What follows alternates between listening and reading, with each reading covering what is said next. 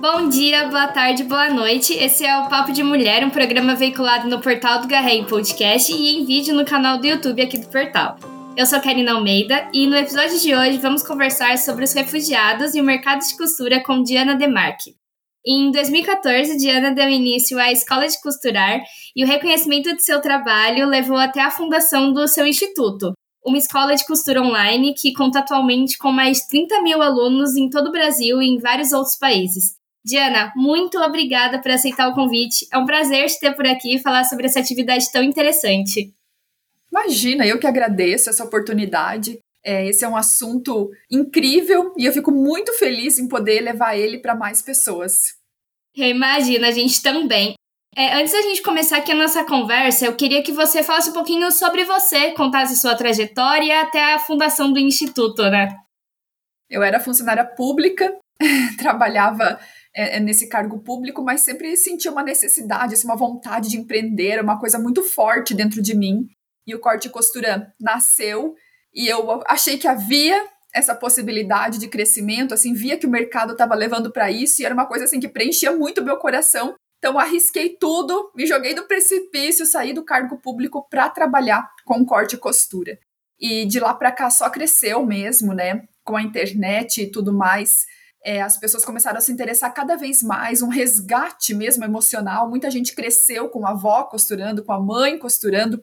Houve um rompimento disso, mas toda essa parte mais slow, né, essa parte que um resgate mesmo pelas nossas raízes fez tudo isso crescer.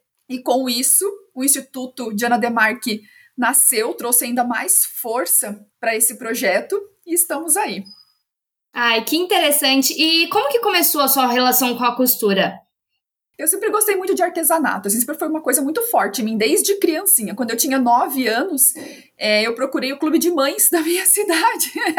e eu ia, na época eles estavam pintando pano de prato, e eu tinha nove anos e toda terça-feira eu ia lá junto com as mães da cidade, uma cidade muito pequena, pintar pano de prato. E assim a costura sempre foi uma vontade muito grande. Mas não tinha um real para comprar uma máquina de costura, assim, sempre uma vida muito apertadinha. Eu participei de um concurso cultural de Natal, mandei uma cartinha para o Papai Noel e ganhei a dita da máquina de costura. A partir daí, comecei a aprender. E aprender, isso foi 2011. Em 2013, eu engravidei da minha segunda filha, e aí costurei muita coisa pro enxoval dela. E na época eu tinha um blog de maternidade, assim, eu dividia as coisas da maternidade e comecei a mostrar as coisas que eu estava costurando para ela no blog.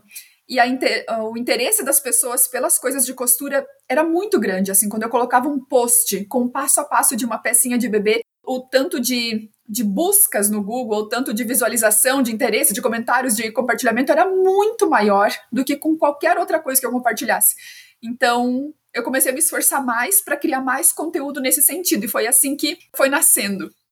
Que legal, e é interessante porque a costura ela é cheia de técnicas, né? Então acho que é também por isso que as pessoas buscam um pouco mais pessoas que sabem, né? E é um mundo, um mundo, né? Porque você pode costurar coisinhas para o bebê, coisinhas para casa, artesanato, você pode costurar roupas. Muito das minhas alunas falam que, que foram criadas por mães costureiras, ou mesmo alunas que ainda têm os filhos se formando, que formaram os filhos com a costura, que quem sabe costurar não passa fome. Né? Quem, quem tem uma máquina de costura e sabe costurar não passa fome. Então, é, movimenta muito, muito nesse mercado. Sim, exatamente. Bom, e a escola já tem seis anos de existência, né? E hoje ela conta com mais de 30 mil alunos em todo o Brasil e em vários outros países, como eu comentei. Eu queria que você falasse um pouquinho quais são os cursos que vocês oferecem e como que eles funcionam. A escola de costurar ela é muito mais voltada para costura de roupas, né? Como eu falei, tem vários nichos assim dentro desse mercado de costura, mas o nosso é voltado para roupas. Então a gente tem nosso curso principal que chama Costureira de Mão Cheia, que é um curso que ensina desde pregar um botão ali para quem está iniciando, ainda tem muita dificuldade, até modelagem de roupa, vestido de festa, é um curso muito completo. Fora esse curso, a gente tem também duas a gente chama de especializações, né? Porque a pessoa já sabe costurar, já entende esse mundo, já aprendeu, mas ela pode buscar um nicho específico. Então a gente tem um curso específico de pijamas, Porque agora com a pandemia houve um crescimento muito grande, né, das pessoas em casa e buscando uma roupa mais confortável e às vezes fazendo reunião a partir de casa, podcast a partir de, de casa, tal. Então ter um pijama mais estiloso para conseguir conciliar essas coisas. Então é um curso que está fazendo muito sucesso. As pessoas que fazem o curso estão fazendo muito sucesso, porque é uma demanda muito grande pela costura de pijamas. E o outro é vestido de festa infantil, que também é um nicho, um nicho muito específico, assim, normalmente as mães que vão fazer festa infantil, tal, é, é, um, é um nicho que lida muito com sentimento, como casamento, como festa de formatura, que as pessoas normalmente pagam mais por um vestido, né, assim, querem uma coisa muito especial, então, outro curso, curso de especialização, vestido de festa infantil. Que legal, e essa, você até comentou que dos vestidos, né, às vezes tem até um valor emocional, a gente guarda ali com um carinho enorme, né? Sim, você quer o mais bonito, mais especial, é uma data memorável. A criancinha vai fazer um aninho, meu, você quer aquele vestido. Exatamente. Diana, é, a pandemia afetou o trabalho de vocês, assim? Houve mais demanda? Como que foi isso? Afetou para o bem, né? Porque as pessoas. Um foi a costura de máscaras, né? Que, que salvou a economia de muitas famílias. Muitas mulheres que se viram sem emprego, é, que às vezes o, marido perdeu o emprego, elas já estavam em casa, ele trabalhava a partir de casa, viram a costura de máscara como uma saída muito rentável para sua vida, e aí buscaram mais na internet. Hoje a máscara já não é mais o carro-chefe, mas busca outras soluções como pijama, como foi se aprimorando, né? E outra, que muita gente que não trabalha profissionalmente com a costura se viu preso dentro de casa, sem alternativa, sem poder sair e tal, e, e muito emocionalmente abalado, né? Muito normal a gente, dentro dessa pandemia, sem saber direito para que lado ir, ficar emocionalmente abalado e ter na costura uma terapia, né? Uma forma de criar alguma coisa com as próprias mãos, uma forma de, de você buscar alternativas para não pirar mesmo. e muitas dessas que buscaram como terapia costura, hoje já estão enxergando como negócio.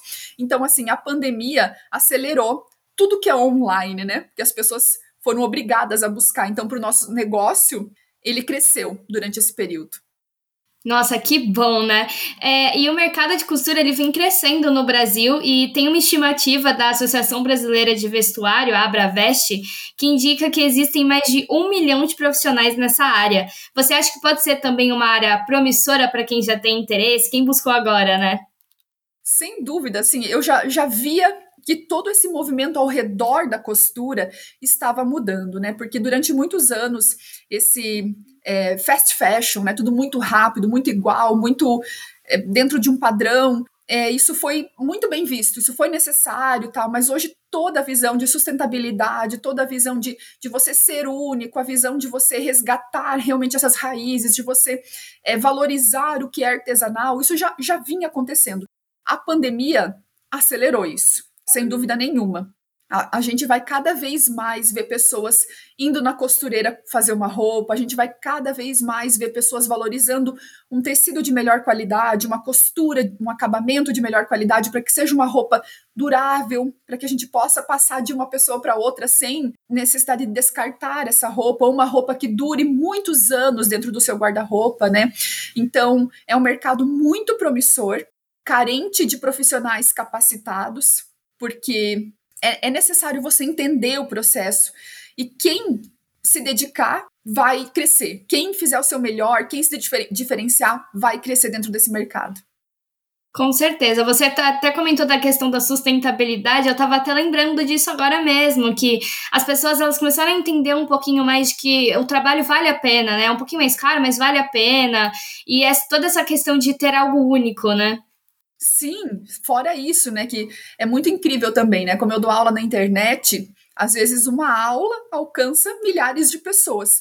E quando eu recebo fotos das alunas seguindo aquela aula com o mesmo molde, a peça é outra, completamente diferente. Então, é muito incrível como a gente tem essa capacidade de colocar o nosso tempero no nosso trabalho, né?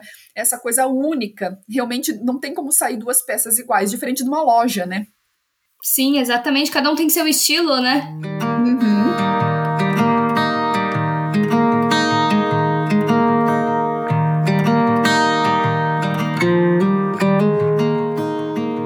Bom, Diana, a gente está aqui hoje porque o seu instituto, como você falou, vem crescendo cada vez mais e recentemente vocês estabeleceram uma parceria com a ONG Mulheres do Brasil e é uma iniciativa que pretende ajudar imigrantes a ingressarem no mercado de trabalho no Brasil.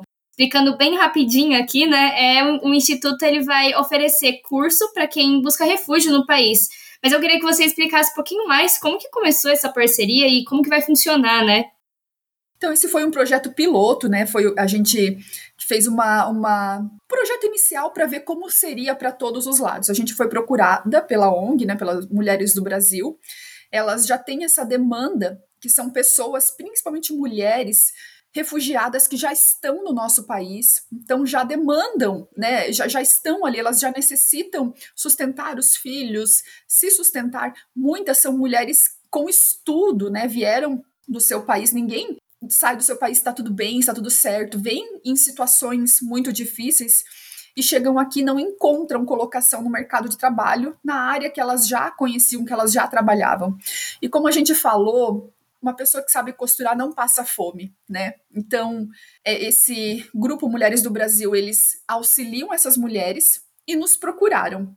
Né? O instituto ele, ele tem um, um nome muito grande dentro da costura, né? Assim, ele se se destaca e a gente é procurado por muitas pessoas para esse tipo de, de trabalho tal, mas esse projeto em especial se destacou assim. Então a gente resolveu firmar essa parceria para fazer esse projeto piloto. Hoje a gente tem duas turmas. Para essa turma a gente disponibiliza é um curso que ele é é o início do costureira de mão cheia, que a gente chama de método de costurar. A pessoa assiste às aulas, desde pregar um botão, tudo essas aulas iniciais, mas ela sai de lá com quatro peças costuradas desse curso, que eu considero que são peças é, chave para você conseguir fazer qualquer outra. Então, uma calça básica, né, normal, assim, uma calça social, que a partir daí você consegue criar outras, um vestido tubinho, que a partir daí você cria outros, uma saia, uma camisa. São quatro peças para iniciante, assim. E o vestido tubinho não, a regata. É uma regata, mas com acabamentos que você precisa só de uma máquina de costura doméstica. Então, para que a gente conseguisse atingir essas pessoas, a gente disponibilizou o curso para elas e uma mentora, porque hoje a nossa equipe aqui dentro do Instituto Diana Demarque, nós temos mais de 30 pessoas na nossa equipe. E uma das nossas mentoras a gente disponibilizou e ela tira as dúvidas, ela mostra, ela conhece né, o método de ensino e a gente mandou tecidos para eles também, a gente mandou máquinas de costura para que eles pudessem fazer, né, porque não tem acesso a nada ainda. E estamos esperando o resultado agora, para ver se é positivo, para ver se essas pessoas realmente vão conseguir é, dar a volta por cima e ter uma vida digna, né? Olha, eu espero que sim, né? É, bom, a gente sabe que muitos dos problemas enfrentados por refugiados os levam a, a sair de seus países, né? São desde problemas ambientais, repressão, guerras, e infelizmente a pandemia acabou agravando essa situação. É, segundo a agência da ONU, a Acnur, o, o governo do Brasil ele reconheceu mais de 7 mil venezuelanas como pessoas refugiadas no país. E para você, iniciativas como a sua, elas podem ajudar essas pessoas de que forma, além da renda, né, como você comentou? Outro ponto muito importante que é a dignidade, né, que eu falei antes. Você já vem de uma situação difícil, né? Não são pessoas que estão juntaram dinheiro, venderam os bens, estão indo com dinheiro para a Europa, como acontece muitas vezes, né? Pessoas que estão indo em busca de uma melhor qualidade de vida. Não é esse o caso. São pessoas que deixam para trás a família, deixam para trás a sua história, deixam para trás tudo que elas têm culturalmente e vêm aqui muitas vezes são pessoas formadas, né, com terceiro grau, se submetem a situações muito difíceis, submetem os filhos a situações muito difíceis e mesmo essas situações ainda são melhores do que estavam vivendo. Cada história é uma história diferente, né? Mas assim, falando de um modo geral. Então eu acho que, que você dá a possibilidade para a pessoa, a partir de casa, conseguir melhorar a qualidade de vida traz dignidade. É muito mais do que dinheiro, é você conseguir viver bem. Eu acho que faz muita diferença. Sim, é verdade. E eles ainda. Um lugar totalmente novo, tem às vezes o problema da, da língua, né? Preconceito, todas essas coisas, e às vezes até gera um acolhimento, né? Se estender a mão para essas pessoas. E sempre se colocar no lugar do outro, né? Imagina assim, não tem como imaginar como é você passar por uma situação dessa. Então, a gente não, não tem como mudar o mundo, mas se a gente puder fazer pequenas ações que estejam dentro do nosso alcance, com certeza a gente vai tornando o mundo um pouco melhor. Bom, é, e Diana, as iniciativas de vocês, elas não se limitam só ao território brasileiro, e vocês também têm iniciativas na Angola, como está no site de vocês. E como que começou tudo isso? Como que funciona? Esse é um projeto muito especial também. Dentro desses grupos no Facebook de costura, apareceu um menino de 17 anos angolano, assim, que se destacava nitidamente, assim, eles têm um, um português muito, assim, correto, muito coloquial, eles são, ele, em específico, muito inteligente, ele é um poeta, então, assim, naturalmente ele se destacou ali, a gente chamou ele para conversar. A gente tem alguns quadros dentro do nosso canal no YouTube e começou a conhecer um pouco melhor. Ele é um CMC, que ele faz parte do nosso grupo, do nosso curso Costureira de Mão Cheia, que a gente chama de, chama de CMC, assim. E ele tem um, um ateliê lá onde ele vive na Angola, e ele assim, tem uma veia empreendedora, sabe? Um rapaz novo, sem muitas oportunidades de vida, sem muito acesso às coisas, mas com uma vontade de vencer muito grande. E a gente acabou é, fazendo uma amizade. E dentro disso, a gente acabou conhecendo algumas coisas da realidade dele. Ele tinha muita vontade de estender esse conhecimento dele de costura, de corte e costura, para outras pessoas, para que outras pessoas tivessem oportunidades como ele estava colhendo. Hoje ele já está com 19 anos. E nessas conversas tal acabou surgindo a oportunidade da gente estender esse curso, que é o curso é, Método de Costurar, que é esse inicial do, do costureiro de mão cheia, para ele. E é muito incrível, ele, é, ele dá esse curso presencialmente, né? As pessoas vão até o ateliê dele, é tudo muito simples lá. Inclusive, agora a gente presenteou ele com duas máquinas de costura mas são duas máquinas de costura de pedal, o que para gente aqui é uma peça de museu, né? Não se vê mais nas casas das pessoas uma máquina de pedal. Para eles é, é muito valioso, porque eles têm dificuldade com energia elétrica. Então, máquinas que precisem de energia elétrica, que vão na tomada, para eles geram uma dificuldade. Então, a gente presenteou ele, porque todo acesso a qualquer coisa é escasso qualquer é, material. E mesmo assim, eles foram. Agora houve a formatura da, da, primeira turma que ele deu aula, tudo muito com muito capricho, muito cuidado. E foram oito homens, desde homens mais novos, assim, adolescentes, tal, até homens pais de família mesmo. E ele conseguiu passar esse conhecimento para oito homens que vão conseguir viver de uma forma melhor, mais digna, através do corte e costura. Nossa, que legal! E esse exemplo que você está dando aqui, né, já me dá o pontapé inicial para uma pergunta que eu ia te fazer também. Antigamente a gente sabe que a costura era vista como algo para mulheres, né? Mas quando na verdade é para todo mundo. E você acha que isso ficou para trás? Ficou, definitivamente. Embora o meu público seja assim, ó, 98% feminino, existe nesses do... como o público é muito grande, nesses 2%, são muitos e muitos homens que realmente sustentam a casa, gostam. Dentro do canal a gente já entrevistou alguns. Tem um caso muito clássico que a gente gosta muito, que é o Jefferson, que ele faz vestidinhos de festa infantil, né? Que você não imagina. Mesmo quando você imagina um homem costurando, você não imagina ele fazendo vestidinhos pequenininhos, tal, né? Mas tá lá o Jefferson provando que, que tem a sensibilidade, que tem esse cuidado com os acabamentos. Paulo de Almeida, mesmo que é meu esposo, ele é um aprendiz de costura, incentiva muitas pessoas aí ao redor do Brasil, ao redor do mundo, as nossas alunas principalmente, porque ele erra, ele faz as aulas dele ao vivo, ele erra, e elas, ah, eu também já cometi esse erro. então incentiva muito. E, e, e, a gente vê que é muito cultural, porque aqui no Brasil né, tem essa, esse sentimento de que a costura é mais feminina, né, é, é uma, uma atividade mais feminina. Mas você veja lá na Angola, é o contrário. São os homens que procuram, são os homens que costuram.